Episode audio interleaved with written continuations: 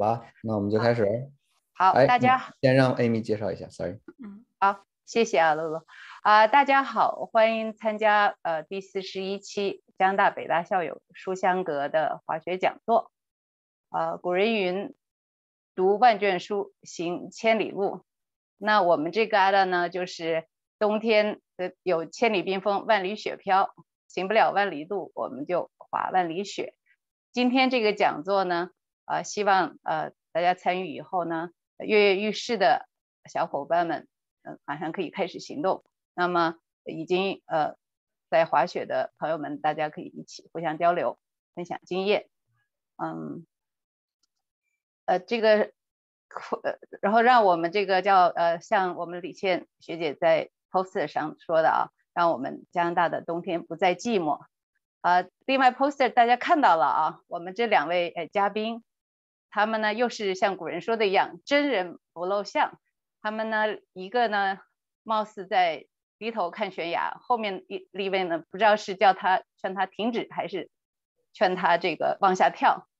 啊。等会儿呢，让他们自己分享他们的故事。然后下面我呢，你们看到了就是那个摆拍，那肯定就是水平比较低的人啊。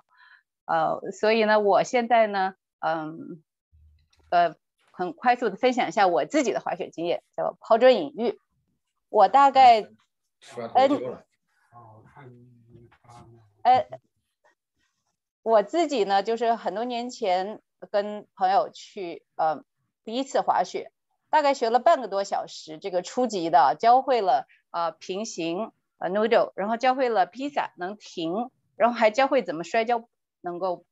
不伤着自己，然后就上了缆车，然后那么大家也可能也能猜到了，当时呢我唯一这个掌握的技能呢就是摔跤，一路从山顶摔到了呃下面，那么我就跟自己说，哎呀这个滑雪肯定不是我的运动，所以就根本就再也不想这件事儿，然后若干年后。回到了北京，参加我们力学八五的这个同学聚会，就受了刺激了。他们说：“哎，你在加拿大现在，那肯定会滑雪了吧？”哟，我说这挺惭愧的啊。我就回来以后呢，正好给小孩，当时刚刚上小学呢，他们要参加滑雪班，我就一看，呃，有成人班，那么这是在我们家旁边那个小雪场叫 Upland，然后我就给自己报了个成人班，学了大概。一个呃，一个叫 session 一呃一期呃六七堂课啊，勉强就能在这个呃绿绿道上滑一滑，哎，这也自得其乐。以后呢，若干年呢，陪着小朋友们一年滑个两三次，学校做义工，呃，做这个叫呃监护人陪着他们，呃，然后再过几年又受到刺激了。那么就是我周围这些呃本地的呃爱好滑雪的朋友们，他们。已经向大山挺进，还有我自己的同学呢，北京、美国和江大呢，大学同学他们也需要去大山，那我又不行，这次我就跑到咱们华人的呃这个比较好的这个滑雪学校，叫呃一路池滑雪学校，那么也叫幺六七，又学了一次成人班，哎，这次就稍微有了信心，从此以后呢，大概也是有十年左右呢，就是呃有没有十年啊？大概将近十年吧，就是。每年能够滑十几、二十几次，在我们本地的雪场，也在这个大山，呃，越来越觉得有乐趣，也越来越觉得呃没有止境。嗯，那么我这个砖呢，就是说我自己其实是走了很多弯路的。说起雪林，真的和我们这些资深的差不多啊，也都呃是就不算那第一次摔着下来吧，也都十几年了。嗯，但所以我的体会呢，就是要有 mileage，有 guided mileage，就是有嗯。有指导，有这个，尤其初学的时候，嗯，砖抛完了，现在我们的玉就来了，那个露露，该你上了。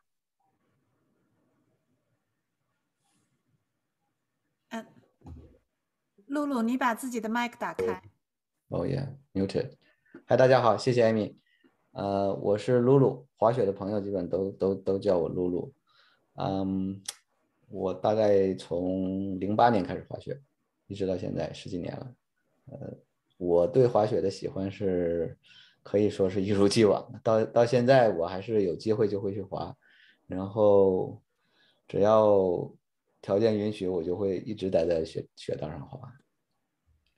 嗯，滑雪带给我很多乐趣，然后在这个过程中，我也认识好多呃同号的朋友，跟他们的交流呢，在一起交流，在一起滑雪，也带给我，可以说现现在对我来说，这个是我滑雪乐趣最大的呃一部分。那么我们也很想、很希望把这个呃这份乐趣、这份感受分享给别更多的人，然后能碰到更多的朋友。就是这种感觉。那今天我们我们有呃准备好的 slides，不过我们想，我跟于江，我我们几个一致同意呢，就是我们大概收集了现在有十一个问题，是在我们事先在我们的听众呃听众群里收集的。那我们先从这十一个问题开始。然后如果有更多的问题呢，时间允许，只管 post 在 chat window 里面，我们尽量解答。这样我们想可能更有的放矢。然后，对，好，那我把这个我们有的问题的 list 已经放在 chat window 里面了，所以就在按这个下来。第一个问题是，认识几个朋友都在都因为滑雪受伤了。那今年，其中也有很多滑了很多年雪的，可能也有新手。如何注意安全，避免受伤？嗯，简简单说呢，滑雪它是有它固有的这个呃风险在里面的，毕竟有速度，然后这个在雪上这个 moving pattern 也不是每个人都熟悉的。嗯，所以呢。它有一定的风险，但是这个风险并不像不不像很多人想象的那样，就是好像我去了必然要摔跤，摔跤必然要受伤，这个其实有点过滤了。减少受伤的几率呢？我觉得最重要的就是两点，一点就是技术，一定如果你从一开始就按正规的途径。学学习必要的技术呢？这个是避免受伤的最重要的一个一个因素。然后就是身体 conditioning 身体条件。这个条件呢，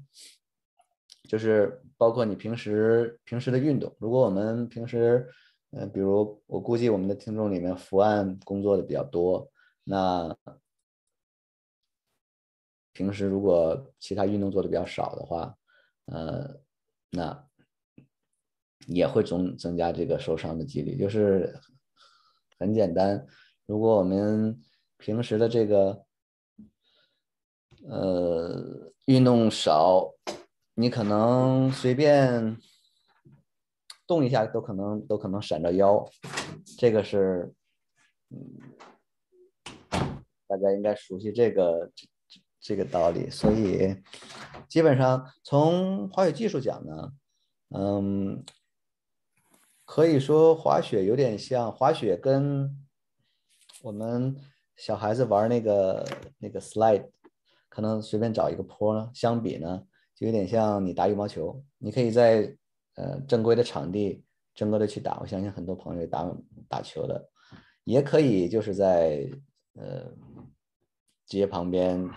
打一打 street badminton，但是这两个可以说是两种完全不同的运动。我们讲的现在讲滑雪就是 alpine skiing，就是所谓或者像 downhill skiing，是相对于 cross country 说的，就是越野滑雪。那基本上都是坐缆车上去，然后往下滑。你要做的就是呃控制你的方向，转弯，然后让你的速度在可控范围之内。这个嗯。我见过这么多年，我见过不少的这个朋友呢，都比较自信，他就觉得我哎，这个滑下来我可以，我可以先去试一试，试一试，如果有过不了的呃这个关口再再说。那实际上这个这个滑雪这运动还是有有它本身的这个规律的嘛，你把它当成一个运动。而不是把它当成一个随便玩一玩的这一个一个项目。那你的你的思路就就就在这个我们希望的这个正轨上面了。你把它当成一个运动，也就是说，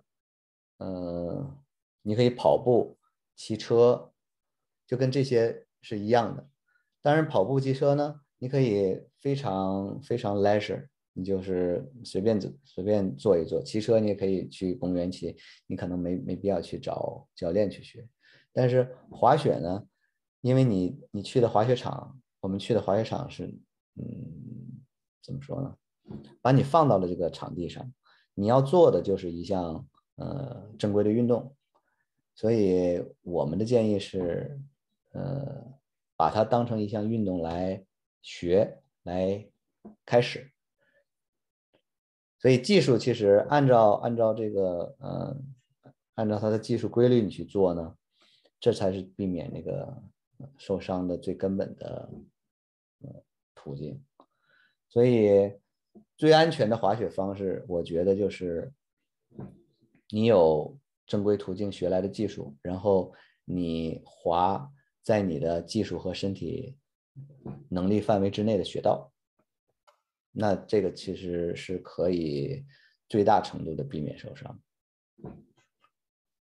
这就是我的，我不知道呃，Ray 和。玉江有什么补充的？我可能说的有点多。对，关于呃，我我补充一点，就是滑雪受伤，嗯，除了本身滑雪是高山运动，就像露露刚才说的，有固定的风险，然后呢，就是要要自己认识到自己自身的水平，就选择合适的速度呀，合适的地形。这个是对自自身算是可控吧，就说，呃，思想上或者意识上对滑雪的这个这个认知要有，首先要端就有这个认知，就可以很大程度上避免这个这个滑雪，呃呃，包括自己，比如说冒险呀，或者对自己的技术，呃，刚才露露说的过于自信呀，对技术的认知还不够啊，就可以最大程度上避免这个。呃，另外一个方面呢，就是有一些外在的因素、外在的环境的这这部分引起的受伤。其实呢，这个就是也不是滑雪特有的，别的你任何运动其实也都有。嗯，但是呢，相对来说，滑雪毕竟也会有，比如说在缆车附近呀，经常也是很多受伤的呃例子，或者说跟别人的碰撞呀，嗯嗯。就类似的这种是外在的因素而引起的受伤，确实也有很多人是是嗯，也有这样的案例，很多事，嗯，这个其实就是一个一个也算是一个 common sense，很很多就是你不管你从事任何的东西，你包括去坐个汽车，你也得周围周围环境也是要也是要注意的，但是呢，就是我们就滑雪时间长了。就会知道很多这种跟滑雪场相关的一些呃安全事项吧，就可以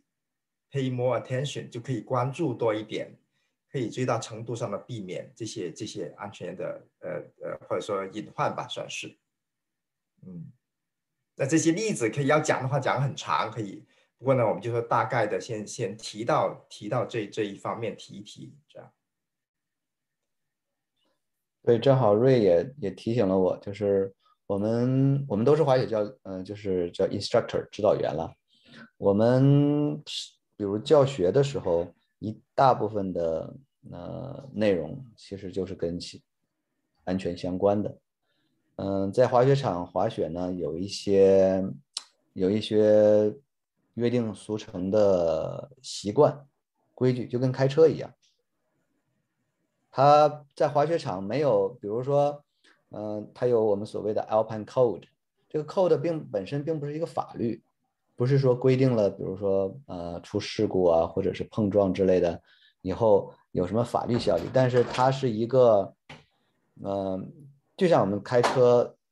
这套，呃，除了 by law 或者是 law 以外的这些约定俗成的习惯，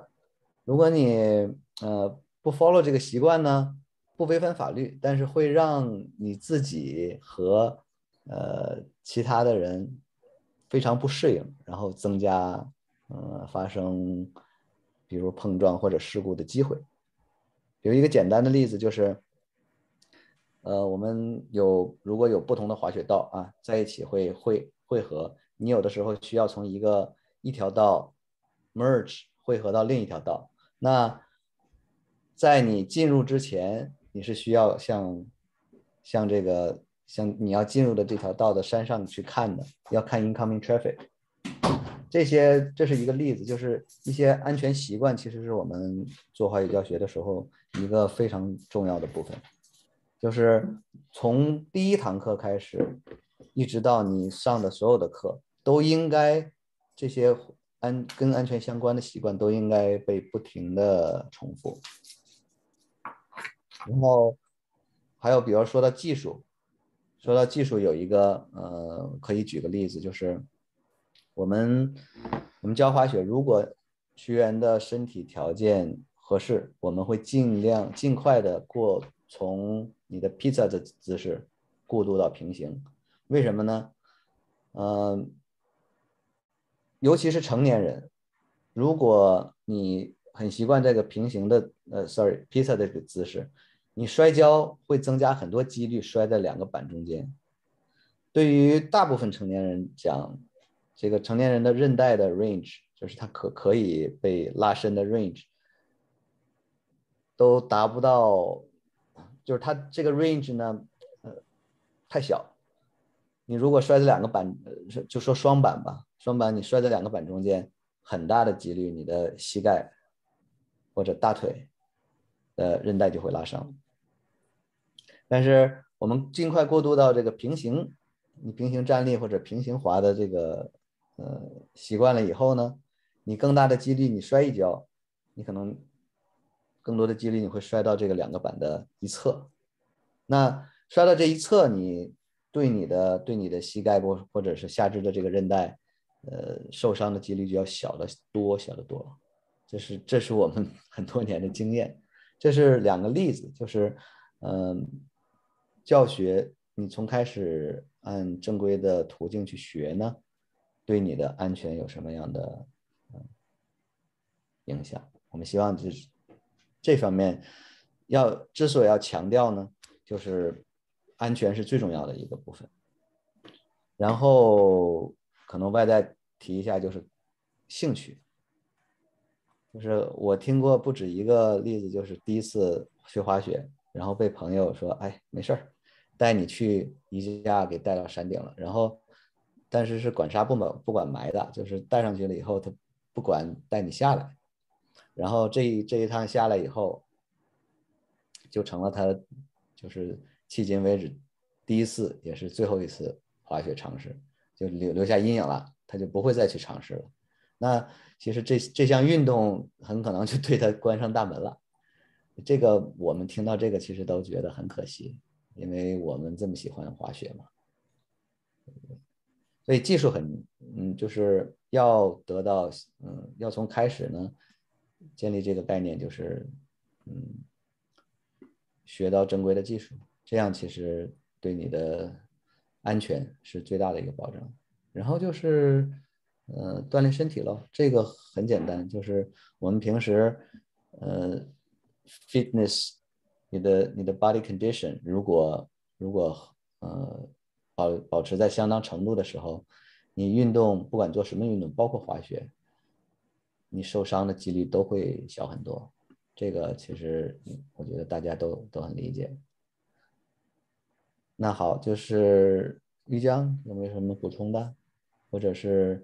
我们听众如果有任何问题，随时举手，我们可以。我我有点犹豫啊，那个因为本来没安排我讲，你们俩主讲。但是这个是我 favorite topic，所以忍不住呢还想讲两句，就分享一个小故事吧。今天刚从雪场回来，然后道上那个栅栏边就躺一个，在绿道上上课的时候，然后呢跟客户讲了一下，说我们去帮一下吧，看见是个女孩躺那，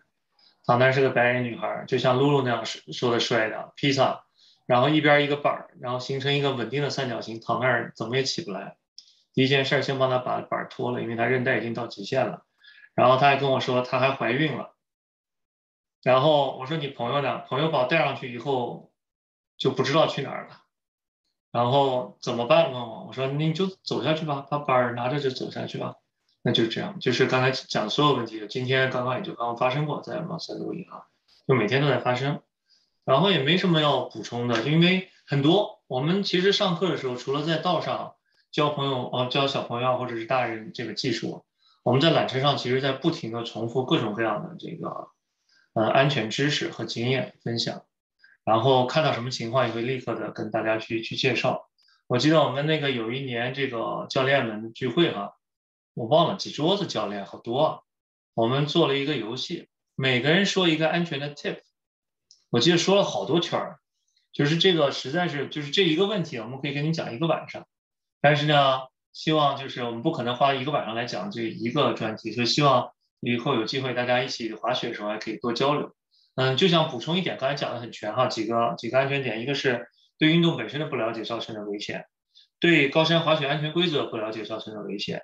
对环境的不了解造成的危险，还有缺乏以往事故经验造成的危险。我想补充一个。对设备的不了解造成的危险，这个要不露露和那个瑞都来讲一下吧。就是很多人我看的就是吃危险，比如对设备都不清楚，就就上去然后发生一些事故。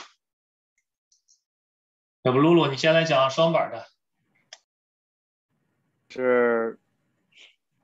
跟设备有关的呢。雪板是，嗯，滑雪板上面有个固定器，就是那个固定器的功能是在你。嗯，摔倒或者是足够的 impact，受到足够 impact 的时候，板会脱落。脱落其实对你是一个保护，否则你脚上带着这么长一个雪板，摔倒的时候有可能就嗯拉伤你的韧带啊，或者就是自己把自己别倒了。那这个脱落器呢，调整这个脱落器。本身在在在加拿大或者是在这些滑雪国家，它是需要 certified 呃 technician 来做的，他专门有这个 certification。他做这个的时候呢，会问你你的体重、你滑雪的 style，比如说 beginner、advanced 或者是 expert，他会根据这些信息相应的调这个。固定，它其实是前后都有个各个弹簧，调这个弹簧的松紧度，只要定 D I N 定的一个值，这个值应该跟你的上上面这些因素相匹配，匹配的匹配好了呢，它就会在该脱落的时候脱落。那这个固定器如果在该脱落时候不脱落，或者是没有足够的这个 impact 的时候，它自己脱落的，其实对你来说都是危险。那么这个，呃。这个是需要去专门的，你可以去这个售卖的店里，也可以去雪场的那个 Service Pro Shop，他们都有这个项目帮你帮你调整，根据你的鞋来调整。那举例子说，你新买的雪板，你是需要他需要拿你的鞋，然后你提供这些信息，他给你调好。比如孩子，孩子也许他。即使他去年到今年他的鞋鞋没有变化，他可能体重变化了，他的水平可变变化了，可能都需要调整一下。所以这些这些是一个是一个 runtime，就是它不是一个呃买来一劳永逸的事情，它应该每年可能都会需要调整一下。这是跟固定器相关的。然后嗯，还有穿穿脱雪板，我。我们举个例子，我们在教学的时候，对 beginner，我们都会有介绍，呃，包括怎么穿鞋，怎么穿这个这个雪裤，雪裤在这个鞋的附近怎么处理。我见过不止一一个一次，这个家长就把雪裤，包括雪阻，这个雪阻本来应该套在雪靴外面，来防止雪进入进到靴子里面的。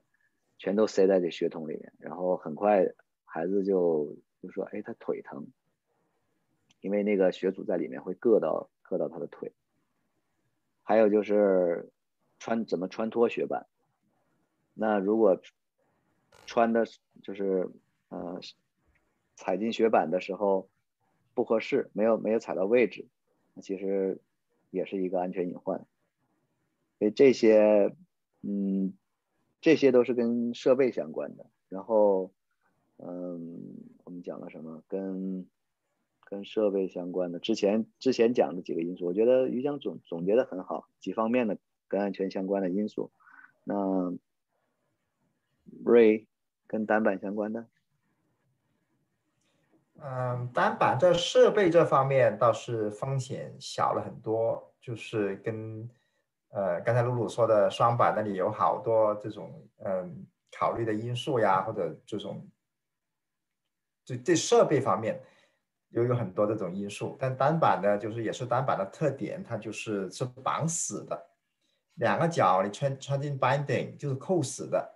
所以呢，在这方面没有说这个设备脱落呀，这个因素就没有了。所以因为这个造成的这个风险，就是比双板要要就就没有了这块风险吧，可以这么说。这这里没有鼓吹单板的意思，就是就是它单板的特点造成的。但同时呢，它因为是两个脚是绑死的呢，就是对平很对平行的要求特别高，就是你只要你身体的位置不在板的正确的方正确的位置，你就会摔跤。所以为什么很多人害怕单板，就是因为初学的时候摔跤会比双板多。那这就是另外一个，就是你摔跤的话就会有受伤的风险。那这是另外一个需要嗯。防护呀，或者说更多注意的一个一个地方，在安全这个话题上，嗯，就怎么怎么摔跤，或者要需要什么保护的设备，护腕呀、护膝呀等等这些东这些东西，嗯，但跟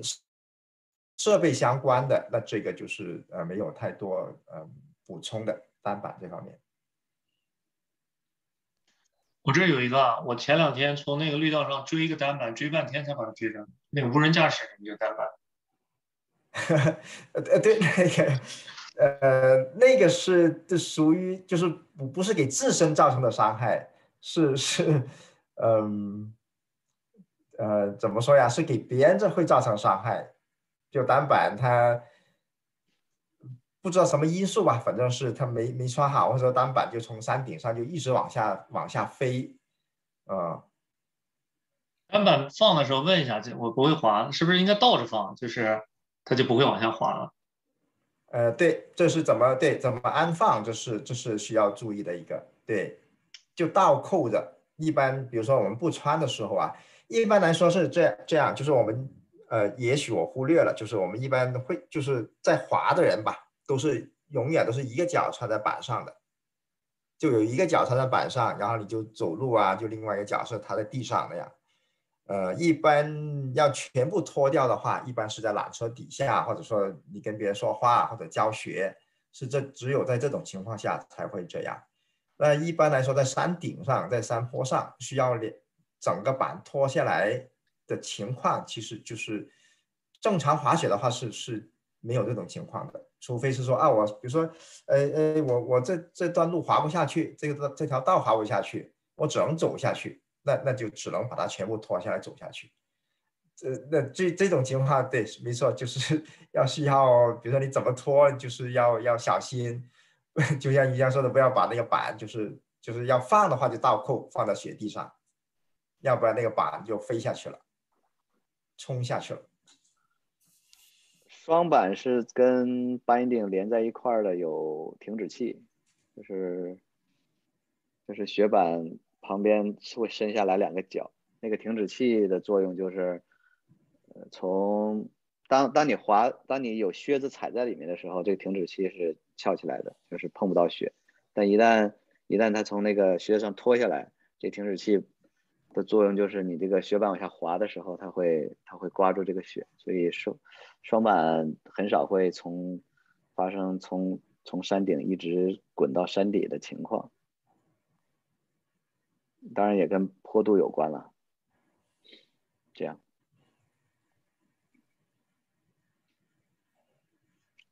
，OK，那我们安全部分讲的够多的了，因为我们确实确实对这。对这部分非常敏感，然后也希望就是你永远都不会过分强调安全，所以讲的会比较多。想想还有没有什么补充？我们再往下。还有问没有问题？如果有问题，我们就可以可以在 chat 里面打上。OK，得，嗯，你们这个讲的非常详尽了啊，咱们关于这个对，滑雪，这个是在就像你刚才说，要不断的重复，不断的呃，在这个实践中啊，大家去体会的，呃，互相提醒的，嗯，我们可以呀，嗯我我插一下，这里我看到 chat 里面有人说到说嗯，呃，会不会有突发天气状况造成雪道异常？这个呃，确确实也跟安全其实也相关，这个确实是有这种情况的，就是呃，雪道雪况是每天不一样，就是因为天气原因、温度原因等等，就是不管你滑的水平高或者低，甚至可能更多的发生在这种会滑的或者高手身上，因为一点点天气变化或者雪况变化，比如说温度太低，雪很会会有一点点涩的时候，你的做的动作跟平时如果不留意，还是按照平时的那个一一样的动作去做的话，会引起就是有安全的隐患吧，算是。所以一般呃，对对于这种状况，我们就是滑雪时间长的人，比如说第一次第一趟滑雪上去，我们都是要 warm up。所谓 warm up，就除了身体上的一个热身之外，其实还包括对雪道的观察、对雪况的观察，嗯，就等等，等于是这个相当于我们当时刚才说的一部分是说跟环境有关系的这个安全隐患，这个也可以跟天气呃挂上钩，这也是属于环境的一部分。这个其实也是也是挺需要注意的。然后有一些有一些经验吧，分享，比如跟天气有关的。如果前一天温度升高了，比如前一天可能到零上，然后晚上又回到零下，第二天比较冷，那很有可能就是你会你会发现雪道上会有一些冰块儿。这个冰块儿呢，就是前一天化了的这个雪，到晚上冻上以后，它每天早晨在 groom 就是压雪机 groom machine 压的时时候呢，其实相当于会把一层雪翻起来，然后再铺铺平。如果有这种冻上的冰，它会打出来，我们叫 death cookie，就是在这个雪面上会有一些大大小小的这些冰块儿。呃，滑雪会非常难受，或者前一天如果下雨了，有有过这样的，第二天可能会呃非常非常的冰，这些都是可以就看天气预报喽，然后了解一下，比如说你你明天要去滑雪，你今天可能了解一下过去几天和当天的天气、气温情况，有所准备。就是这样的。别的或者是，如果当天有 white out，当天有雾，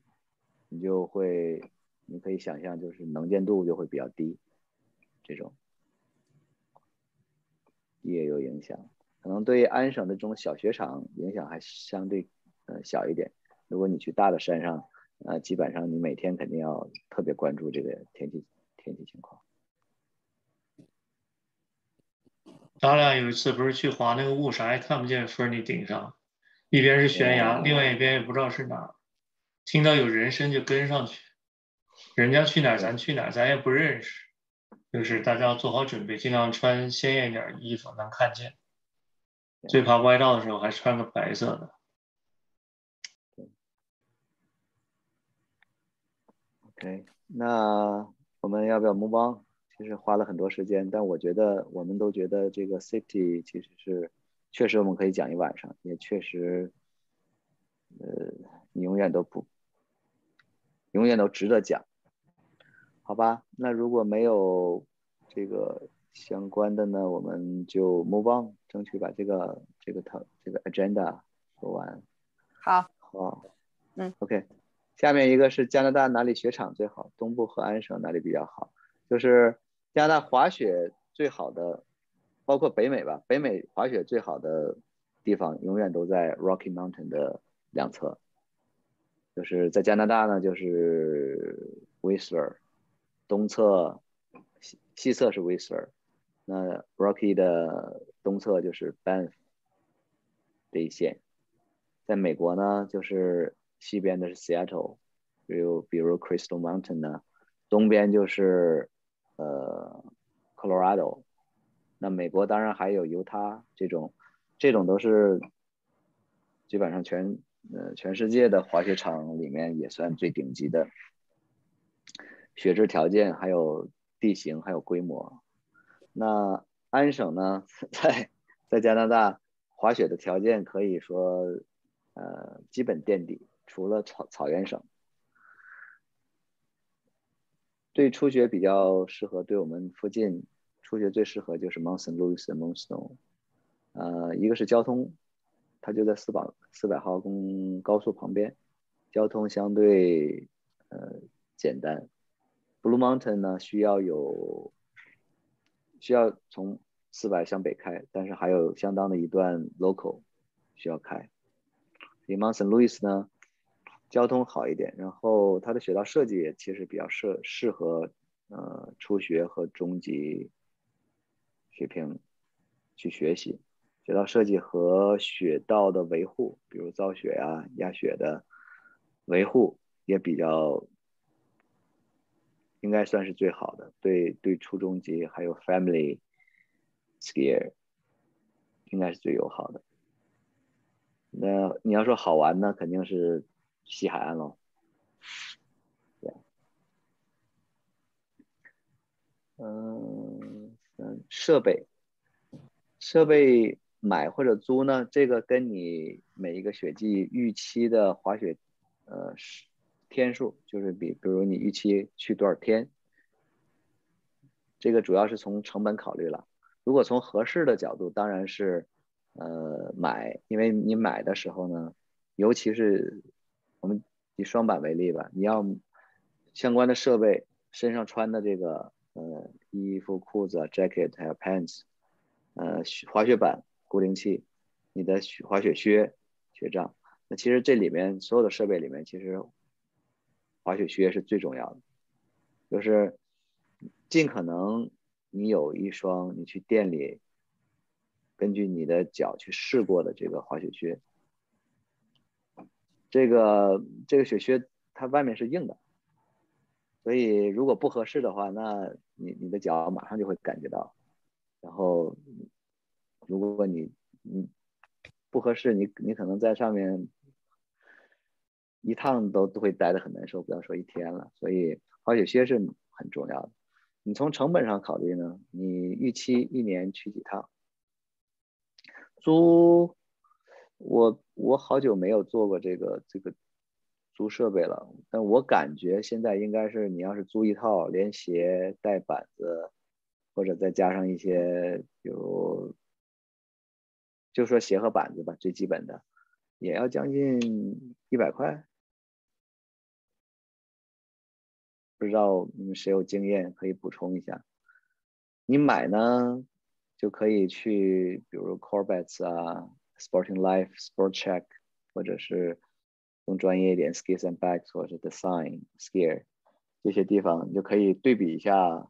呃，价格。尤其是 Corbetts，你可以去 Corbetts 的网站上看他们价格，然后或者赶在季初、季末的时候也有有打折，这样你你从成本上就可以做一个比较。那这是基于你预期的滑雪天数。对我们对我们来说。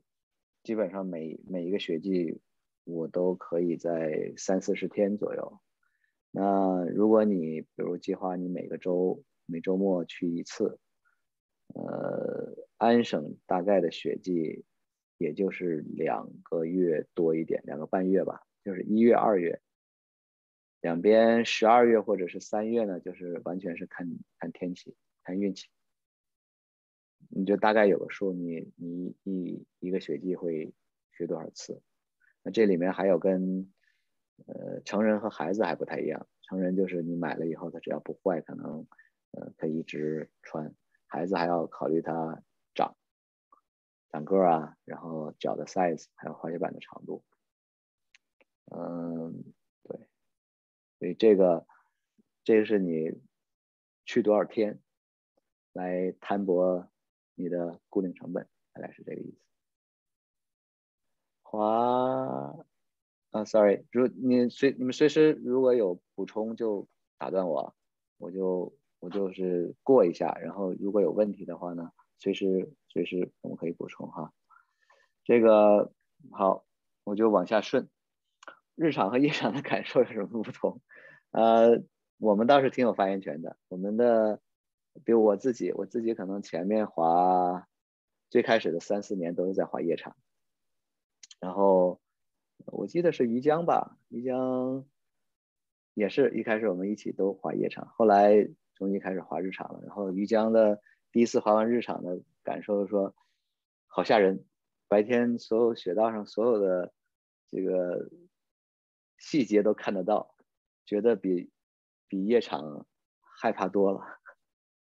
但是从当然是个玩笑了，但日场呢，如果日场的光会光线会比较好，然后如果你赶上晴天的话，其实是呃很享受一件事，我们叫 Bluebird Day。如果是大晴天，然后雪又比较好的时候，其实蛮蛮享受的。呃，夜场呢，夜场就是一个是比较冷，没有太阳的时候，在在滑雪场，呃，有没有太阳的那个体感的温度要差很多，大概最少能差个五六度。然后夜场也没有什么风景可看，能支持我们去夜场的唯一的唯一的理由就是去去练技术。这样，当然你你练习的时候呢，我还是挺喜欢夜场的。呃，如果人少的话，可能雪道非常宽，都是你自己的。当然赶上人多的时候呢，有人也觉得夜场蛮危险的，因为滑夜场的时候，很多人是白从白天就开始滑，其实身体是蛮累的，控控制上呢就差一些，然后。你会感觉冲坡的人比较多呀，所以如果是这样的话，反而会危险一点。但是，嗯，很多的时候夜场的人要比日常少，所以这样 depends。所以日常可以是享受，那夜场你必须你要有呃足够的 motivation，就是你很 focus 在练习，你可能才会享受夜场，大概是这样。嗯，学习单板和双板需要多少时间？呃，其实这个这个非常跟跟你的 expectation 非常有关，就是你希望你觉得学习你的学习的到什么到什么程程度？那有的人可能是所谓是一年我就去 vacation，可能滑一两次，去这个每次去住几天，然后滑一滑雪。那也有人是 regular 的，就是每周都会去。嗯，我听过就是不同的不同的目标，就是我比如说，哎，我就是嗯一年去滑个一两次，我能能滑最简单的道，我滑一滑，感受一下就好了，也是一个一种。还有呢，比如说我在 Mount Saint Louis 或者是我在 Blue Mountain，呃，所有的道我都能滑下来，也是一种目标。那有的人可能会觉得我需要，我想去更大的 resort，ski resort，比如我去西海岸，比如我去蒙川堡，这些，我希望能大多数的雪道我能呃比较正确轻松的滑下来，所以这都是不同的目标。那需要多少时间？一个是跟你的目标相相关，一个是跟你的。呃，你能投入的时间练习，还有当然跟你每个人的身体条件有关。我们这个 range 可以非常大。我我们教教学教过的学生呢，有第一次或者第二次，到第二次他就可以从 Mount Saint Louis 的绿道可以呃，哎，很像样，基本平行的滑下来的，也有过就是第一堂课结束才勉强能能把能呃披萨能刹住车，所以这个 really depends，呃，不是不是特别一定的，就你平时的这个 fitness level，还有你的呃参参与运动的这个呃程度都相关。所以，这个是这个是因人而异，非常因人而异的事情。然后，我希望这个随时可以打断我啊，就是如果比如说呃需要，对，刚才说租板呢，有个问题就是你的鞋鞋基本上你租到的这个雪靴呢，它为了 fit 大多数人都会比较宽松。滑雪靴的这个标准应该是什么呢？应该是在你没有显著的不舒服的情况下，前提下越紧越好。你希望那个好的滑雪靴，很合适的滑雪靴，像一个像个袜子一样，或者是像一个手一样，至少把你的脚跟儿非常给你抓在鞋里面。不希望你的脚再来回动，因为脚如果在滑雪靴里动呢，动弹的话会。会给你的平衡，本来你你就在 struggle with balance，会给你的平衡带来很大麻烦。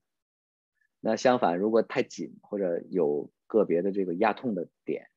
显然你呃会非常不舒服。那个那个滑雪靴跟你比你穿一双不合适的鞋要要难受很多很多。呃，我们见过，我见过，就是滑一天雪以后，整个指甲全部都。乌青发黑的，就就那个指甲就像受过严重的伤要坏死一样，所以还是你可以想象多痛苦。所以呃，我的我的建议是滑雪靴尽量是试，然后买到合适的。甚至你的滑雪板我都不是非常强调，就是滑雪板可能你尤其初学啊怎么样，你可以只要不是特别年代久远的 antique。呃，都差不多可以用，但是雪靴是跟你的跟你的脚直接相连的那个部分其实是最重要的。那对，然后滑雪必备的装备啊，就是单板呢就是一个靴子和一个板，板上有固定器；双板呢就是也是雪靴雪板固定器，当然雪板和固定器在一起的啦。然后你会有双板会多一副雪杖。初学可能不用学杖，然后就是你的穿戴，穿在身上呢，就是呃，基本上我们滑雪是分层，其实跟冬季的户外户外穿着是呃相似的，分层分层穿呢，它能比如有我现在穿的就是个 base layer，就是贴身的，然后你会有一个保暖层 mid layer，然后有一个 out out layer 是呢防风呃防水。每一个每一层有它各自的功能，然后你分层穿呢，呃更灵活。比如说，你可以根据当天的气温和风大小，你来换换这不同不同的 mid layer。base layer 主要是透气、透汗。那 base base 呢，主要就是注意就是不要穿纯棉的，因为纯棉会吸汗，吸了汗以后它的这个薄呃。保温的能力会急剧下降。Mid layer 呢，你可以是 soft shell fleece，嗯，可以有这种合成纤维，就是它看起来很像羽绒服，但里面填充的不是羽绒，是合成纤维。它跟我们是不建议，其实户外，比如你登山或者是呃冬季户外呢，mid layer 你可能会知道，就是都是不建议穿羽绒服的，因为羽绒服会吸潮。吸湿了以后，它的保温能力会急剧下降。那 out layer 呢，就是你的这个我们说最外的一层，就是它有嗯挡风，然后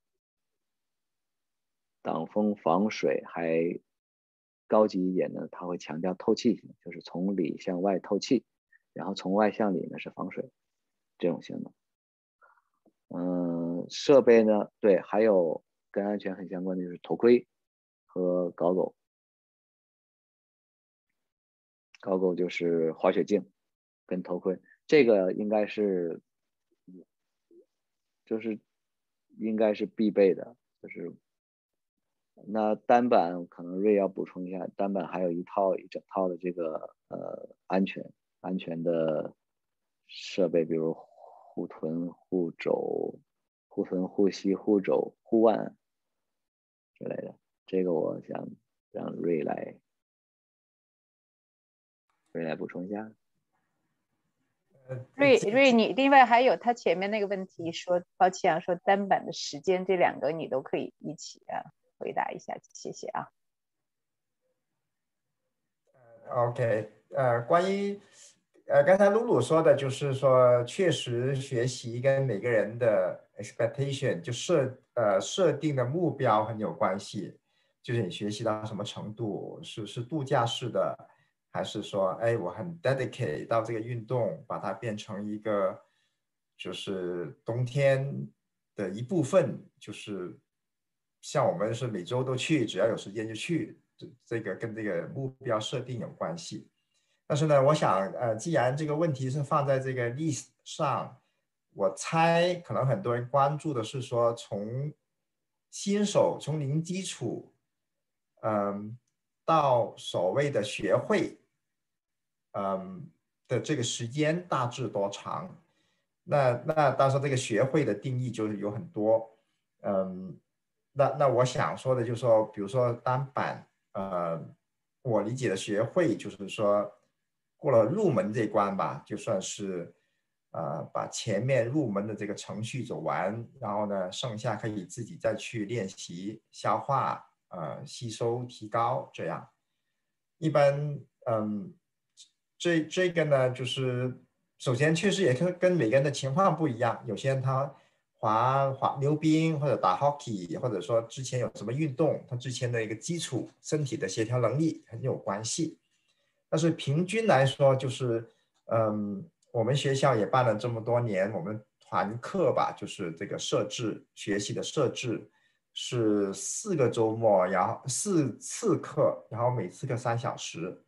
所以就是团课设置是十二小时。这个就是根据我们根据多年经验总结出来，嗯，呃，算是平均的一个比较好的，呃，能够给一个平均的平均身体条件的学生，把入门这一关这个这这这个这个呃几个步骤吧，啊，基本走完这么一个一个按照这个来设置，所以那。我就会说，可能八到十二个小时左右，平均就是能从从单板角度，就是从能从嗯新手零基础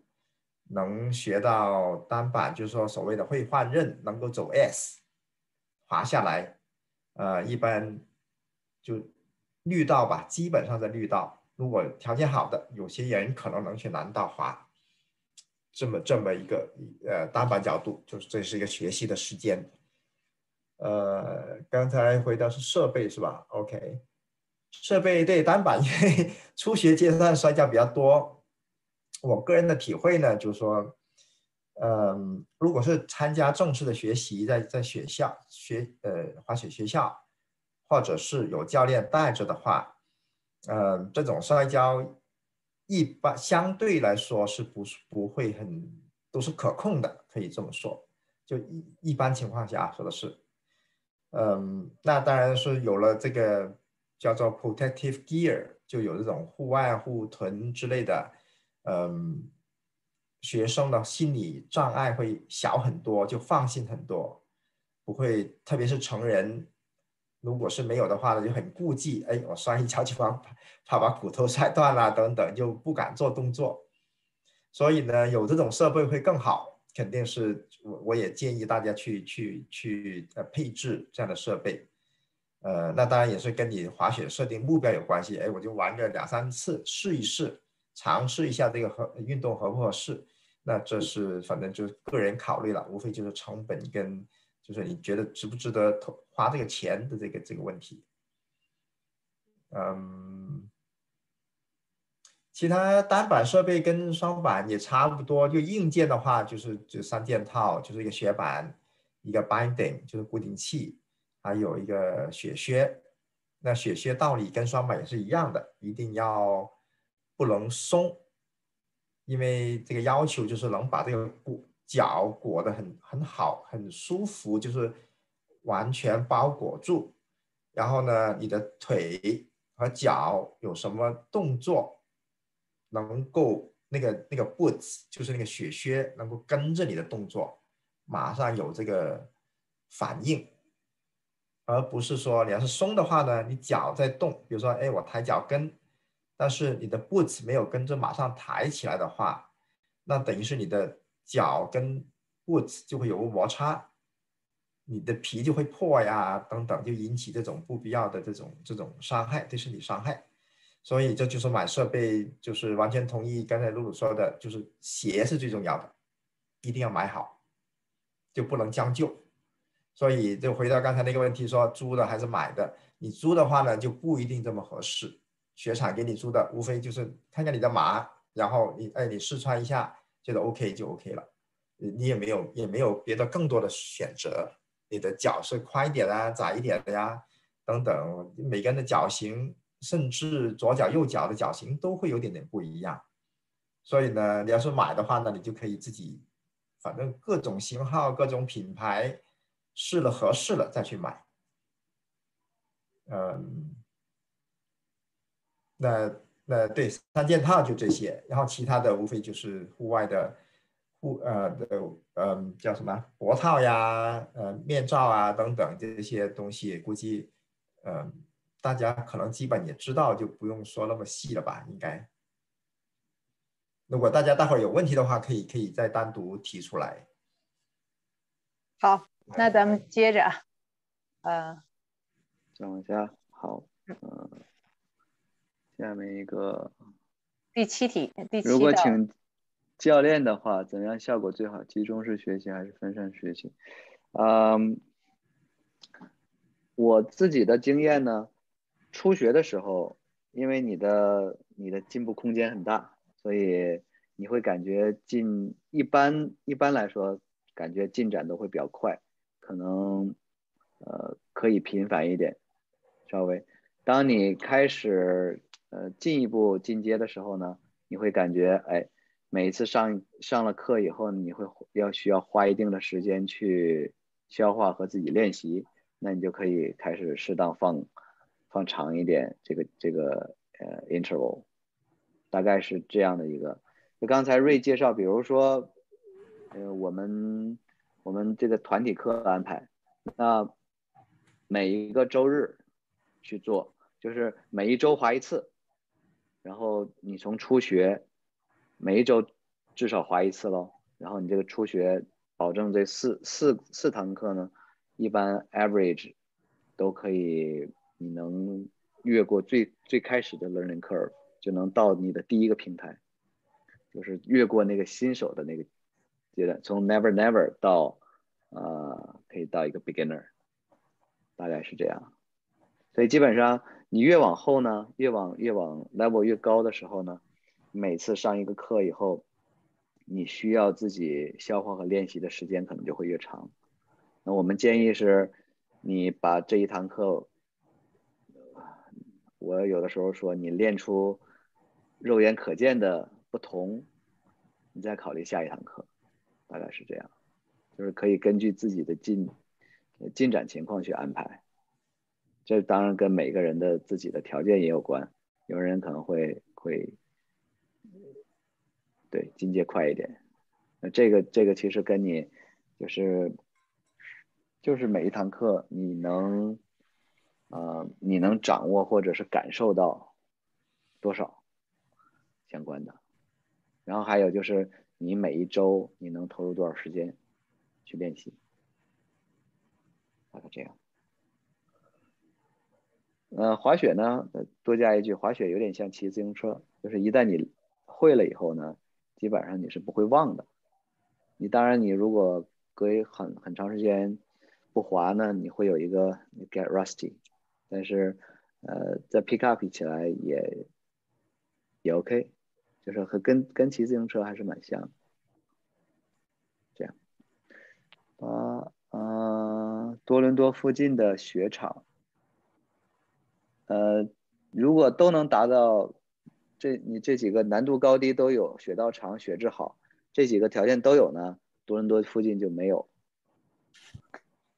基本上是这样，就是我们条件就是非非常相当简陋了。嗯，雪道最长，难度高低都很全，比如可以从双黑一直到 beginner 都有呢，就是 Blue Mountain，它相对大一点，雪质好，雪道维护的好，还有对初学和 intermediate。比较友善，对 family skier 都比较友善的，就是 Mount St. Louis Moonstone，刚才我们讲过的，呃，主要就是这个，其他呢还有一些雪场，比如说有，还有其实应该多一个条件，就是离得很近的。如果你住 Markham Richmond Hill 的话，离得很近的也许是 Lake Ridge 和 Dagma。Dagma，它离得会很近，但是它就相相对比较小，然后。如果再往高级一点呢，就是呃，在 Blue Mountain 的蓝山的南侧和北侧，蓝山其实是一个坡，它是两两个平原之间的一个 gap，那这个 gap 是一条线，这叫蓝山在中间，然后它的南呃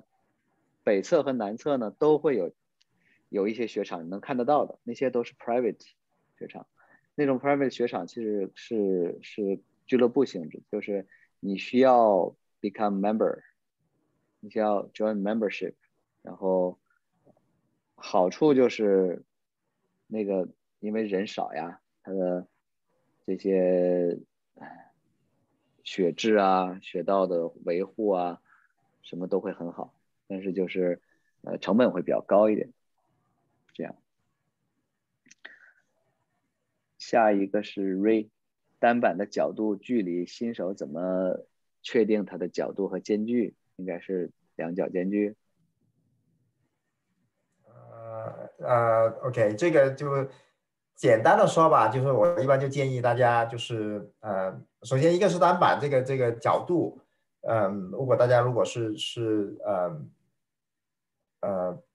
用过的话，那它就是一个 binding 里面会里面有个。有个转盘，有个叫 Play，那个转盘呢是可以调的，你只要松开几个螺丝，你的那个转盘就可以转。然后呢，它里面有些刻度，就是刻的那个那个角度。那一般我就简单的就建议前脚是正十二度，后脚就负九度，这样。一般这个比较相对的比较符合人，就是你自然站姿，就稍微一点点的外八字，稍微一点点的嗯。这个这个角度比较接近，然后呢，前脚稍微大一点的角度就便于，因为毕竟我们学习的时候都是就是前脚会打开一点，因为前脚是引领嘛，就是向前就稍微打开一点点这样，所以呢，那个角度比后脚要大一点点，这也很正常。那但是呢，其实这个并不是特别重要，这个角度，比如说，哎，你前后脚就是完全的就是。比如说，同样角度，一个正九，一个负九，或者一个正十二，一个负十二，这个其实问题都不大。嗯嗯，然后呢，就是距离应该是指，我觉得就是那个两个板顶之间，就是你人站上去，你的脚或者胯打人两个脚之间的距离吧，算是。那这个就是呃，你基本上。这个很很难，因为每个人的高度不一样，板的长度不一样，这个很难有个标准。就是嗯，你自己觉得舒服就站上去，是很自然的。就是那个稍微可能比肩稍微宽一点点，但是呢就不要宽太多，然后你你站上去很别扭，等于是你强迫自己要把从胯开始要把腿打开。如果觉得不舒服，那那那就不合适，就比较比。肩，我建议就是比肩稍微宽一点点，然后就自然站在上面舒服了，我觉得这就 OK 了。那那就说这些吧。嗯，谢谢 Ray。下面呃，考取滑雪 instructor，呃，滑雪 instructor 是十五岁，我记得不太记得了，十六岁还是十五岁？十五岁。嗯，十五岁以上。那，考试呢，instructor 就是你参加参加 CSA 或者 CSI 的培训，然后通过他们考试，呃，年龄到了就可以就可以拿到这个 instructor。呃，好玩不好玩呢？这个完全取决于孩子的，呃，对，完全取决于他的兴趣。孩子有更喜欢，拿我们自己说吧，就是我们有滑雪学滑雪的朋友有更 prefer，呃，自己玩很开心，然后也有非常非常非常享受，就是教。教人滑雪，教孩子或者教成年人很有成就感，所以这个这个是很很取决于个人的。但是总的来说呢，呃，滑雪是一个滑雪给我们提供了一个一个很好的跟人沟通交流的机会。首先你是基于一个共同的兴趣，那在这个基础上，其实沟通是很很简呃很很愉快的事情，一般都会很愉快，就是你可以。呃，在滑雪场碰到陌生的人，完全没见过的人，就是只是因为都喜欢滑雪，就非常容易沟通起来。然后我也在滑雪场见过，小到可能只有五六岁，呃，大到成年人，非常非常的呃 outgoing，就是他他可以在缆车上就可以跟你。哎，一趟缆车可能四五分钟，短的就可以跟你聊很多，然后我也能我也能非常感觉感受得到，就是他非常享受这个过程。所以滑雪呢，你在雪道上滑是一部分，然后我们说 up ski 就是在 ski 在滑雪一天以后跟朋友相聚啊，或者是聊天儿，然后中间在在这个缆车或者是雪雪道上碰到。朋友或者是陌生人，都都可能成为你很享受的这个呃经验，这是我的我自己的经验。所以如果你喜欢的话，当然很好玩啊。是，嗯，露露，谢谢啊。呃，我现在看到我们除了我们这个在呃广告上的特邀这两个呃男选手啊。我们现在我们还请了这个呃，后来就今天比较临时，也是特别感谢的，他比较忙。这个焦啊，我们呃呃另外一个中国人的呃滑雪俱乐部呃的负责人，呃，他刚才举手了，估计呃教你对这个问题呃蛮有呃也有一些这个可以提供给我们大家听众的嗯回答。好，谢谢谢谢 Amy 啊，给我这个机会和大家见面啊，我和 Amy 一起出呃。一起滑雪，然后也一起出去玩儿。我后面这个背景呢，就是当初和 Amy 是应该是二零一八年圣诞节，我们去那个啊科州玩。这个后面的背景就是 Cooper Mountain，啊，我们一起去滑雪的那个照片。嗯，是，然后非常高兴看到露露和瑞两位滑雪前辈，我们也经常一起滑雪，都是好朋友。嗯，刚才那个露露说这个那个呃，就是关于考试的事情，就是。呃，做滑雪教练的最小年龄是从去年开始啊改了，就是都是十四岁就可以了，就是 CSI 和 CAS 都是十四岁。啊，我自己简单介绍一下我自己啊，我是呃那个双板二级教练，啊也是雪野俱乐部的那个滑雪学校校长，同时是 CSI 就是啊加拿大滑雪双板滑雪教练联盟。啊，安省的董事，嗯，就是，嗯，所以就是我对这个这个他这个新的规定，我还是还是呃知道的比较及时。这个是去年才刚刚改的。嗯，我我我既然有这个机会，我就简单也说一下我们学野啊，我们学野是那个跟幺六七比起来，我们是比较比较年轻的。我们是呃，今年是我们第六年。是那个，我们是一个联邦注册的非营利组织，我们也有那个单板、双板的培训，还有团课和私课。啊，那我们俱乐部呢跟 CSI 合作呢，举办了呃两期就是双板教练的培训，双板教练培训就是见习呃见习营，啊很幸运哈，我们两期呢都是啊所有的学员都是百分之百高分通过，嗯，学员也都很努力，嗯，就我们培训教练也很很很也很给力，然后是。说到滑雪呢，就是我，嗯，那个 Amy 呢，对我还是比较了解。我其实呢，接触滑雪的时间是很短的，嗯，滑雪时间学滑雪呢是都已经是过了四十岁了哈，四十四十 plus 才开始学滑雪。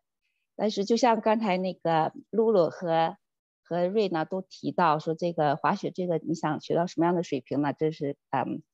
长短呢是根据你自己的目标来定。我呢从我是学滑雪的时候，也就几年前吧，然后很幸运学滑雪之后就碰到了啊，就很多正规教练，所以我基本上没怎么没走什么弯路。从滑雪呃真正开始认真学滑雪呢，我就基本上是第一年的季末呢就考过了一级教练。不过我自己也挺努力的，我第一年就已经滑了三十来天，然后呢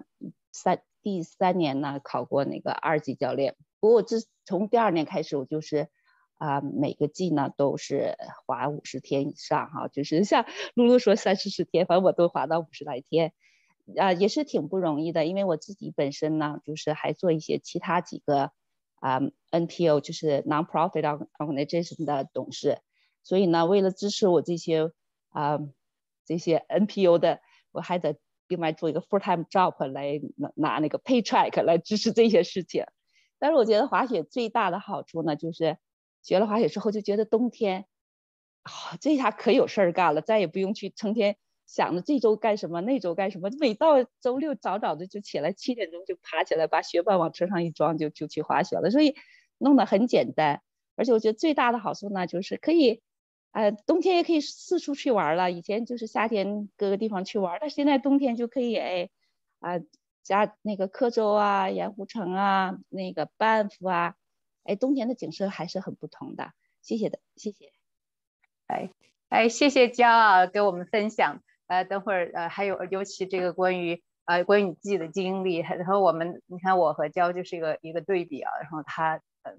短时间但是达到很高的水平。那么呃说回刚才我们这个问题呢，呃这份呃孩子们考取滑雪和 instructor 呢？呃，这个我我我也可以说一两句。那么我自己考的一个一级教练呢，实际上就是和孩子一起考的。我当时也是稀里糊涂。那么他们呃要要给小孩的 ride，他大概是三天，就是这个一级教练。然后孩子们呢，他们去工作呢，呃，我知道就是呃我呢是当时跟呃孩子一起去的，我们旁边的 Uplands。我觉得确实呃像刚才露露说的，孩子他如果他喜欢。那么孩其实大孩子教小孩子，他们之间的互动和我们成人也有不同，所以有有的呃，你看能看到大孩子他呃成长很多，他们教呃教小孩子啊，他们的能够一些责任心，他们自己在这中间和他同辈，还有和这个负责的，就是和长辈，呃，他们和我们呃，比如说，呃，我知道你们两个俱乐部应该也有这样的呃大孩子在教，他们呃都对他们呃。除了玩以外，他们也学了很多东西。这个大孩子，那么他们，嗯，这个好玩和这个学习都能同时，所以是如果有机会孩子们喜欢的话，我觉得这是很值得鼓励的。嗯，另外我知道，呃，我这个刚才说这个 upland，他们还有这叫 apprenticeship，我觉得你们的可能也都有，就是能够他们小孩不是说哦一拿到就把他们放去，呃，直接就教了，他实际上是跟着我们这些比较呃。嗯，experience 比较呃嗯有经验的啊大人的教练呢，他们会跟一下，慢慢他们在这个观察中得到学习，然后慢慢他们逐渐能够走到这个独立的，因为他们也逐渐年长啊，也能更独立的自己带班啊什么的。呃，你们呃对这个焦和露露还有呃瑞，你们呃你们两个学校是不是都是这种情况？就是也有呃这种啊？A A B 你说那个特别对，我们那那个就是。孩子去做教练呢，是对自己也是一个成长的过程。而且呢，我发现就是大孩子教小孩子，其实小孩子学得更快。因为是什么呢？就是小孩子他学滑雪的时候和我们大人不一样。成人学滑雪的时候呢，他是更多的要 process 一下，要想明白怎么做，然后才去做。那小孩子呢，他就是看到他们做，他身体马上能 copy 出来。那么就是大孩子的身体结构，啊，就更跟小孩子更相呃更相似，所以小孩子学大孩子呢学得更快一点，而且呢他们也觉得大孩子好玩儿，嗯，所以呢就是说我是非常鼓励我们的啊，就是说我们的就是家长把大一点的孩子就是去考虑去做教练这件事情。啊，我们俱乐部的就是 apprentice program，跟 highlight 是一样的，就是说，嗯，考教练是一个很重要的一个衡量的尺吧，就是那个就是 measure，但是实际上更重要呢，就是说要这些，嗯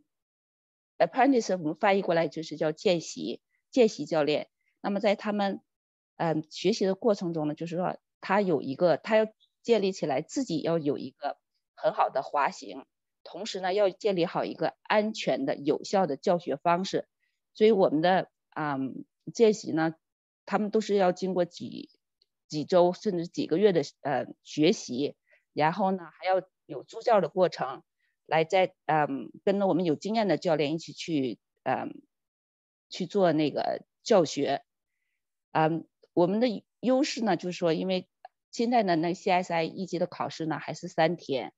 但是呢，很多尤其是孩子嘛，那个能考试的孩子都是高中，那么对，如果请三天假的话，对这些孩子的学习也还是比较有影响的。所以我们的见习呢，它的见习班的好处呢，就是我们选一天周末考试。像我们上周日刚刚是我们的第二届，啊，十二个学生全部都通过考试，所以这十二个里头呢很巧哈，正好是六个成人，六个孩子，六个孩子是。啊，十四到十十七吧，然后成人六个，就是挺有意思的。就是在教他们的时候，就发现他们的学习的方式啊，然后就是啊，学习的那个 curve 曲线啊，都都不太同。但是他们彼此之间互相啊借鉴，就是最后大家都成为好朋友，我觉得非常非常开心。谢谢谢谢教这个啊，谢谢你的啊一个比较详细的，因为你是。呃，对你现在呃最有一手的经验啊，呃，呃露露和这个瑞，你们嗯啊呃，如果这个问题没有补充的话，我们可以再到呃下面一个问题，说孩子几岁开始滑雪比较？这个呃这也都是和教学教学有关，嗯，学习除了家长间互相推荐，还有什么途径找到好的滑雪教练？嗯，那我们都可以轮着都都说一下啊，这个。呃，要么嗯啊，ladies first，教你，你正好你还开着，你就先说，然后我们露露啊，还有瑞啊，还有呃玉江都可以讲一讲。孩子多，嗯，现在呢，我看到好多录像，有的孩子一岁啊，一岁半啊就去滑雪，嗯，所以说这个没有最低的啊，没有最低年龄，但是我个人是觉得呢，太小了的话，嗯，你孩子。这个怎么说呢？就是你上课的时候，我们教练是可以带孩子都没有问题。啊，我像露露和瑞都知道，多小的孩子我们都是有能力带的。但是带完了之后呢，比如说你三四岁的孩子、两三岁的孩子，我曾经我的教练碰到过，孩子还在带着 diaper 呢，就来要来上课哈，这个精神非常非常让我感动哈。但是我们就在想，你说这个三十岁三三岁的孩子、四岁孩子。你上完了课之后，孩子自己是没法滑的，对吧？也上不了缆车，那么你就是你孩子所有滑的时间呢，就只有上课那一个小时、两个小时。因为三四岁的时候，有时候他都上不了两个小时，他太累了。所以这种情况下，我一般都是鼓励家长去学，因为家长去学完之后呢，然后你一样是付一个人的钱，但是你家长学完之后呢，你可以带孩子玩。对吧？然后你如果要是家长不学的话，即使是再大一点的孩子哈，六七岁，孩子很快就可以上黑道了。那么你又看不到他，他又自己没有保护自己的足够的能力，那么你还是你不你不可能请一个教练十个小时的陪着，对吧？只有家长可以做到这样。然后呢，等到孩子再大一点呢，他可能就不喜欢这个安省这些小山了。就可能要像，比如说去 Quebec 啦、川普兰呐，或者是去呃班夫啊、克州啊，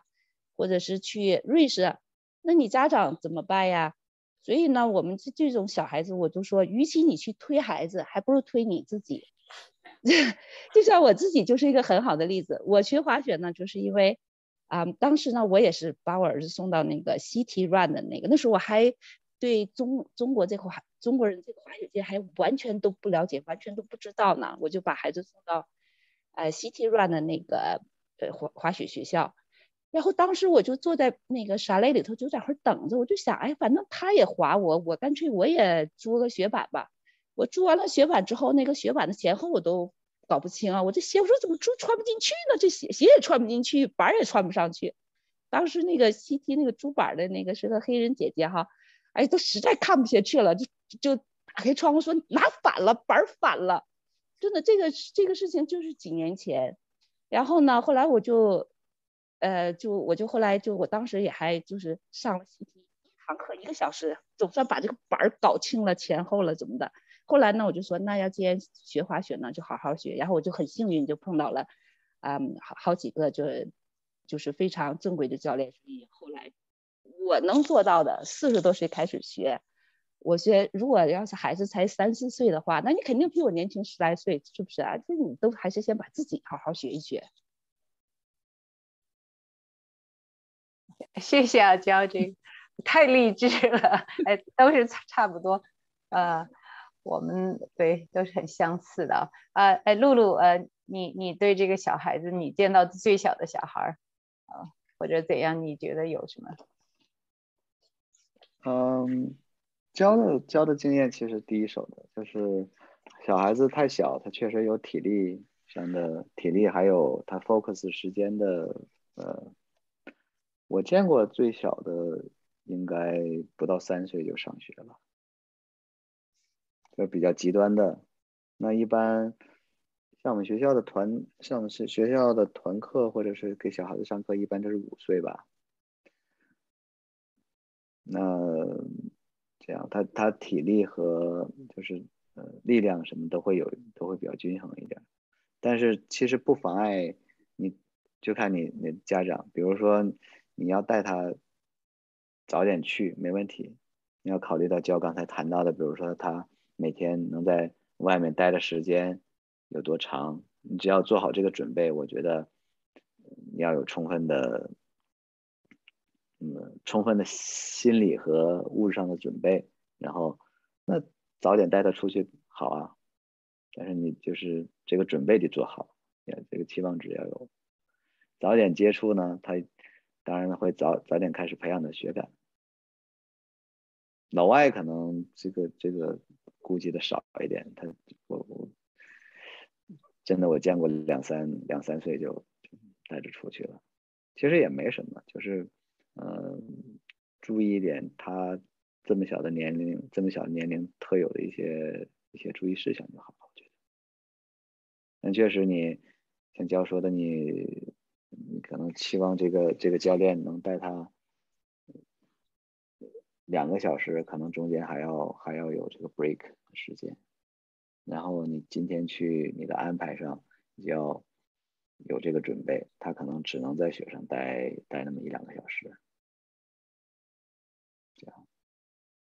但其实冬天能能够能够带他去户外，我觉得总归是件好事。然后这个最后一个问题，说找到好的滑雪教练，嗯，你像，我觉得就是，嗯，这种 well established 呃 snow school 应该都你就都可以，就是一个 organization。这里面其实要提到一个一个事情，就是，呃，我们滑雪教学呢其实是有 insurance，那个 insurance 是。保险公司只会针对团体，就是这个 ski club 呀，或者是 snow school 有这个 coverage。这个 cover 是你的教学活动，如果你教学活动里面，比如说出现出现 accident 出现意外，这部分这个是这这种保险的 coverage。这保险的 coverage 其实还挺啊。一个是费用其实蛮高的，premium 也蛮高的，然后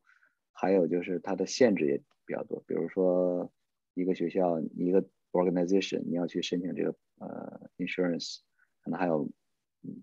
非常清楚你最多会 cover 多少个 instructor 之类的。那这种这种 insurance 可能如果是那些作为个人申个人去去做教学活动，他可能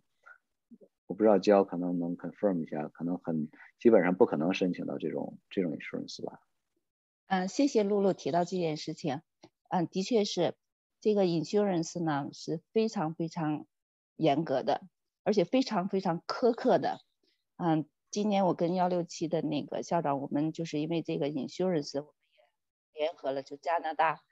啊几十所呃滑雪学校，最后才拿到了这个 insurance。这个 insurance 额度非常高。嗯，一般来说，他他是不不是一般来说，他是根本就不给呃 individual 的 instructor 的。这而且这个如如果一个滑雪校是必须首先是 register，第二个呢是必须有 insurance 才可以教学，就是 freelance instructor 教学一旦是被抓到的话，那么就是说 instructor 他的 certification 会被吊销，会就我们叫 not in good standing，然后呢学员的学票也有可能被 revoke，因为他的嗯，它的理依据是因为是你在一个 private setting 去，呃，就是从学员的角度来讲，就说你在一个是雪场范围内，请了一个没有授权的，就是没有雪场授权的 instructor 来教课的话，那么你是违反了雪场的规定。雪场为什么要求这么严呢？因为雪场这个要求也是被。也是 insurance company 要求的，insurance company 是说，如果你有非规呃非规范化的 instructor 你的学堂里教，那么你是违反你的保险条条例。所以现在的就是在整个 snow sport 的 insurance 整个条件对啊这个 snow sports 的非常非常不利吧这么说，因为呢就是说保险公司其实以前。因为现在大家都知道索赔的东西，只要索赔一件事情呢，就可能把保险公司十年的红利都吃掉了。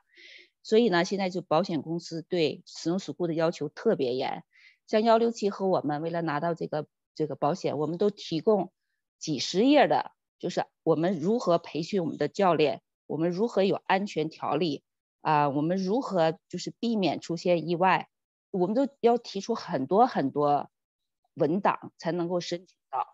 而且就是像幺六七和我们啊，我都知道，我经常看到露露也和瑞亚都是，我们都是要对我们自己的教练进行正规的、持续性的培训，而且就是我们要求对我们所有的教练在 CSI 和 CAS 我们都去核实，他们都是啊没有任何问题，然后是每年 renew 继续参加培训的教练，所以我我们的教练就是我们这种正规学校的教练。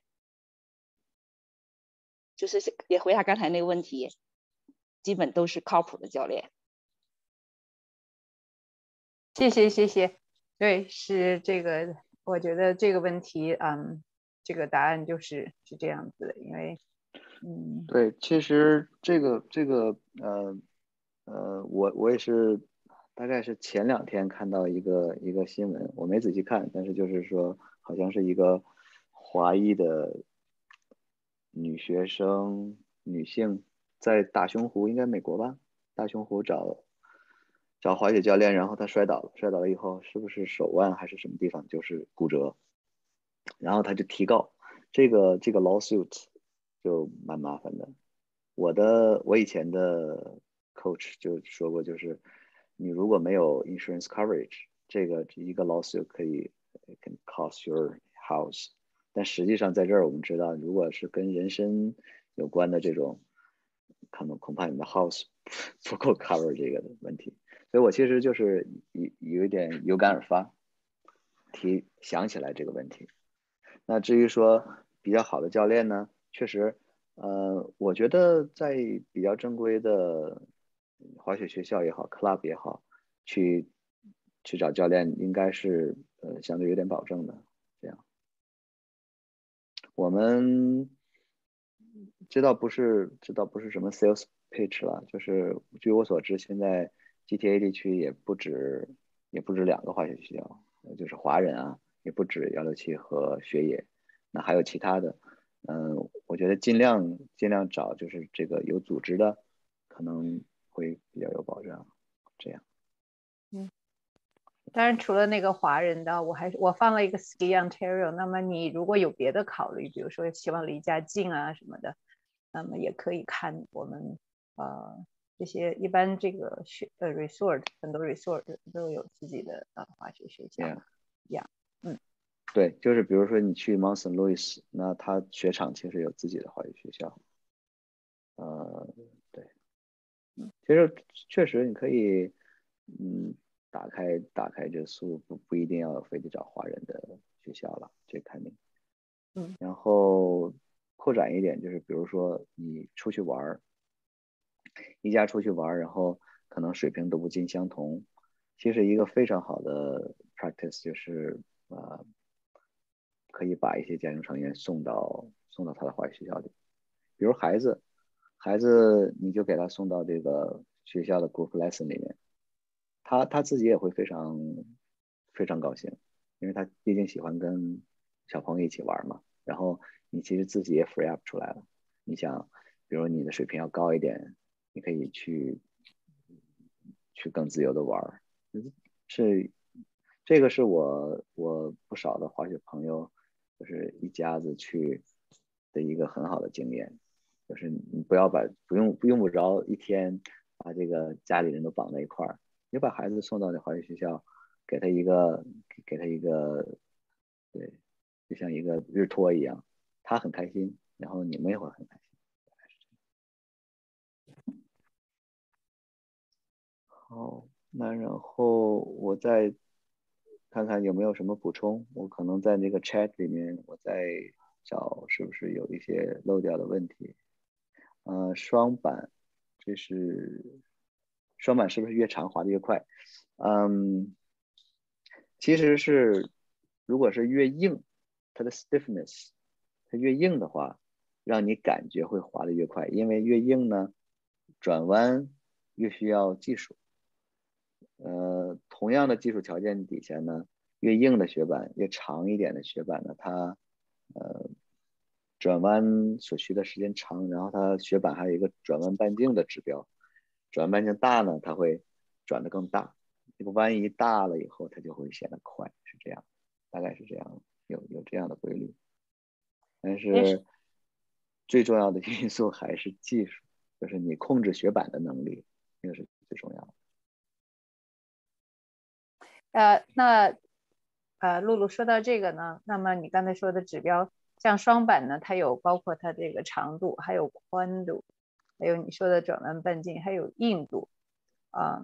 你能不能这个综合的这怎么讲一下？它这有大概哪些指标和适合这个做做什么的？对，初学的这样。一般雪板它可能会分有有好多指标上分，比如说它可以按 begin 适更适应 beginner、intermediate level、advanced level 或者 expert level 去分。然后总的来，in general 呢，从 beginner level 去到 expert level，它的 stiffness 它的硬度会越来越大，越硬，越硬的雪板越不容易变形。是这个，我们说把它变弯，是你是通过速度啊，呃，速度、体重，还有你的技术动作让它变弯，变弯了以后，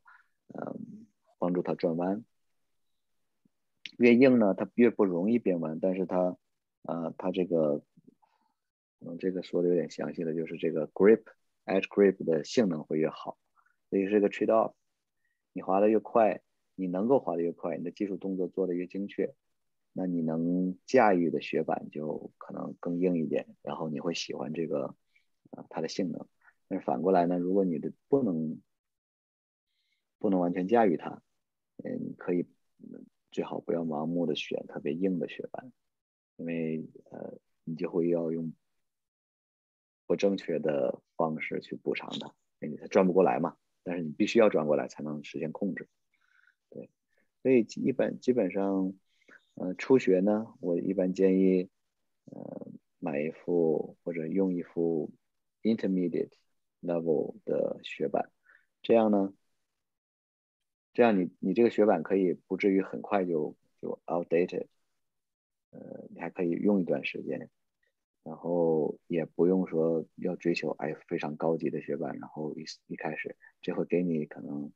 嗯学习或者练习造成不必要麻烦，后面还可以后面后面随着这个你的技术进步啊，熟练程度增加，还可以换更高级的雪板。呃，这个最后有一个问题，我看 Jane 说就是初级、中级、高级的滑雪者应该达到什么样的水平？嗯，其实我们有一个，呃，有一个应该是美国美国出的就是这个 skier level 的一个一个标准，这些标准可能会规定的比较详细啊，从一级到几级，七级还是九级？那比如拿我们我现在带的这个，我们带的这个。呃，团课我们会根据这个大概根据这个水平来来分级。那像我带的可能是这一期水平最高的孩一个班一个孩子班，这个班的孩子大概在平均在五级四级和五级之间。那如果在 Mount Saint Louis 呢，通俗点说就是所有的道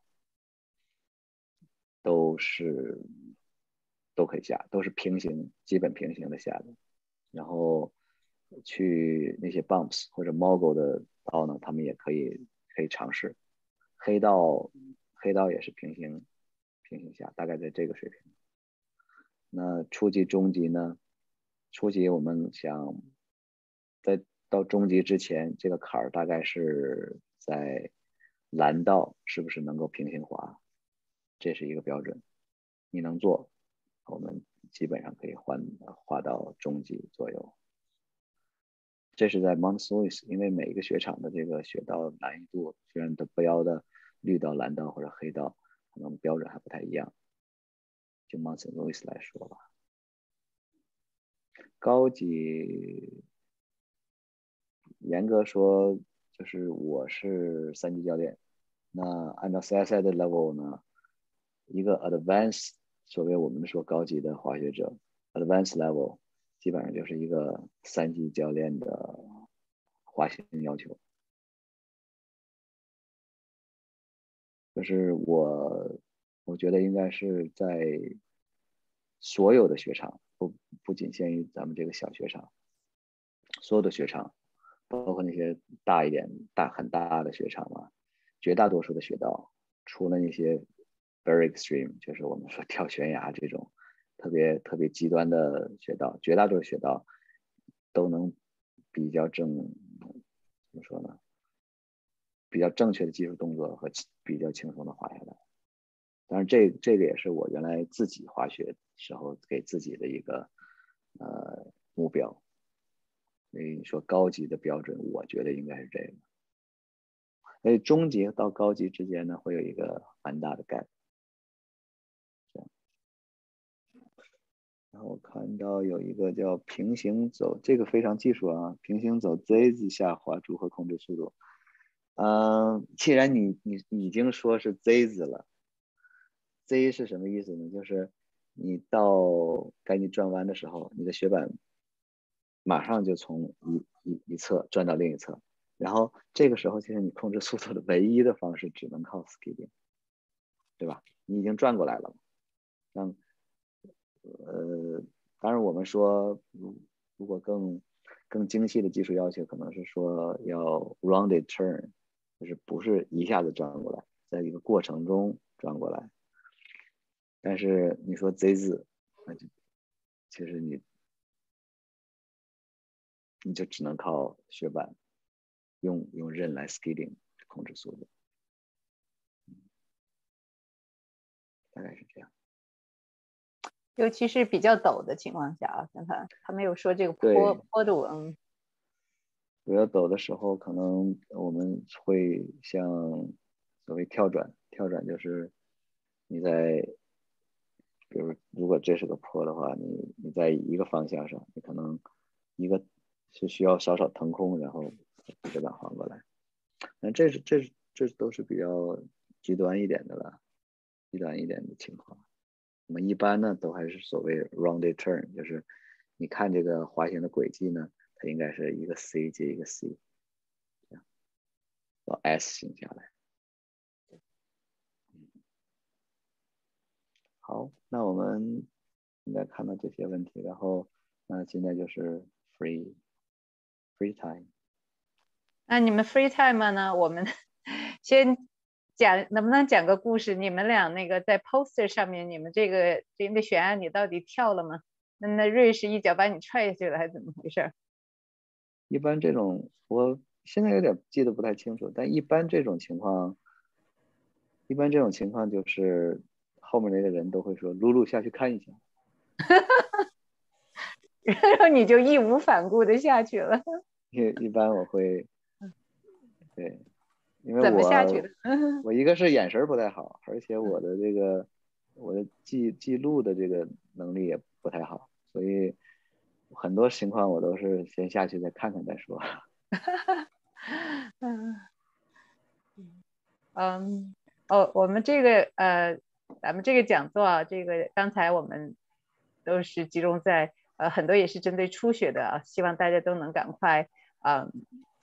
那个加入我们这个滑雪的呃这种呃行列里面啊、那么呢呃除了这些呃，当然我们可能会单调一些啊，因为呃很多技术上呢或者这些问题，其实每一个滑雪，包括江实呃焦实际上刚才给我们讲的很生动的故事，那露露和瑞他们都有很多的故事啊。呃，我们的校友啊，珠江，嗯、我们的呃七八就是珠江是七八级的是吧？嗯、珠江呃学学兄你还你现在还在吗？哎，我看到你开了麦了。嗯，呃，你也可以不介意把 video 打开啊。我们珠江，呃，我们珠江学长是比较，我们应该说比较传奇人物了。他的这个滑雪的时间啊，呃，和经验都有很多，他的故事也是多多。他在现在呢，他是在 Whistler，嗯，自己几乎常住，所以呢，他也有一些分享啊。呃，您能简单介绍一下您自己吗？好，我是一九九七年开始滑雪的，在北京的那个香山滑雪场。那会香山滑雪场是那种塑料雪场，北因为北京最早的滑雪场石金龙是二零零一九九九年两年以后才呃呃呃才建成的，最早只有一个香山滑雪场，是那种像像小毛刷一样的，这样呢做的启蒙。然后一开始滑的话，就喜欢上这个滑滑雪这呃这这项运动了。然后北北京那些那几年雪场，不管哪个雪场建起来，我都会去滑一下。那么到了零五年的时候，我就开始出国滑雪，就到了太浩湖，美国北加州嘛，太浩湖，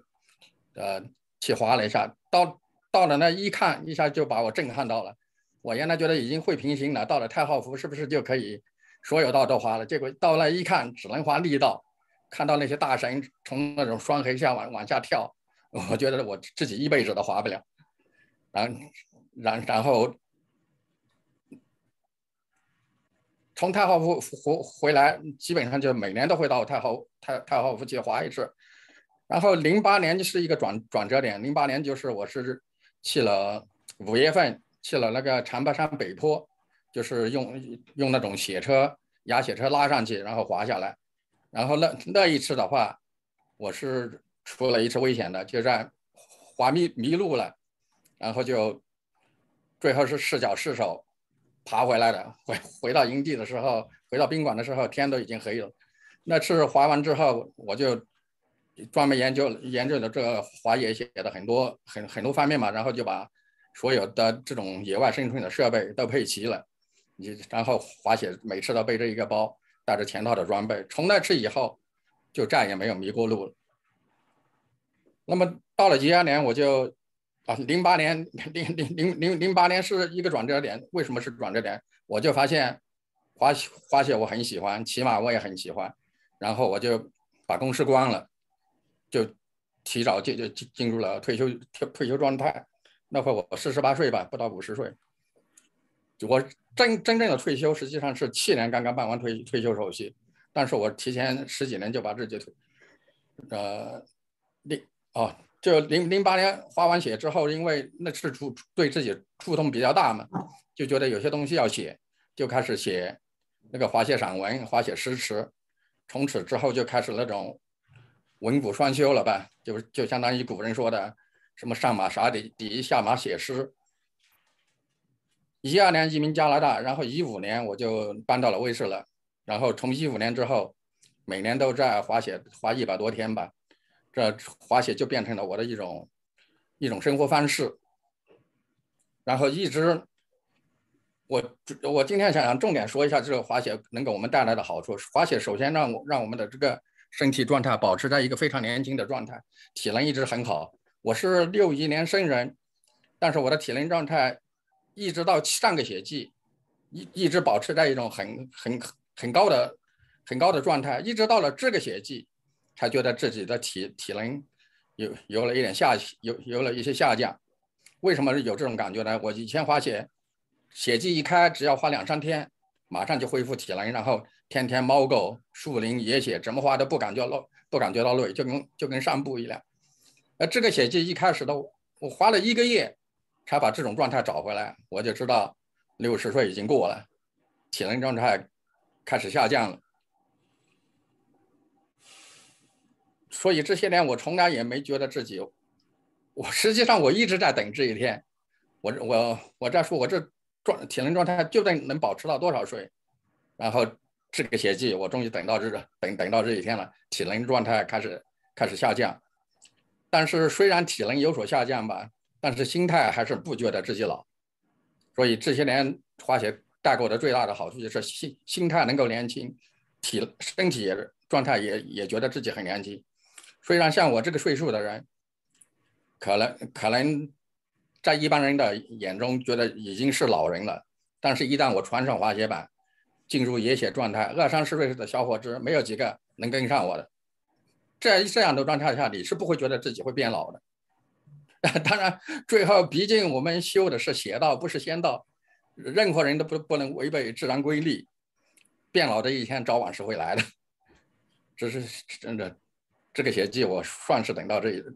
这这这一天了。以后就不能再随便乱说大话了。以前动不动就说华人中没有几个在野线你能跟上我的，以后这句话不能不能再说了，再说分分钟会被打脸。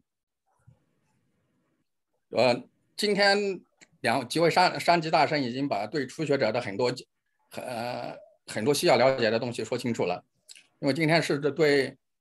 北大校友的一个讲座，我觉得对北大校友的讲座要求要更高一点。你入门之后，师傅引引进门，学艺靠个人。入门之后，你首先要给这定两个小目标。第一个小目标就是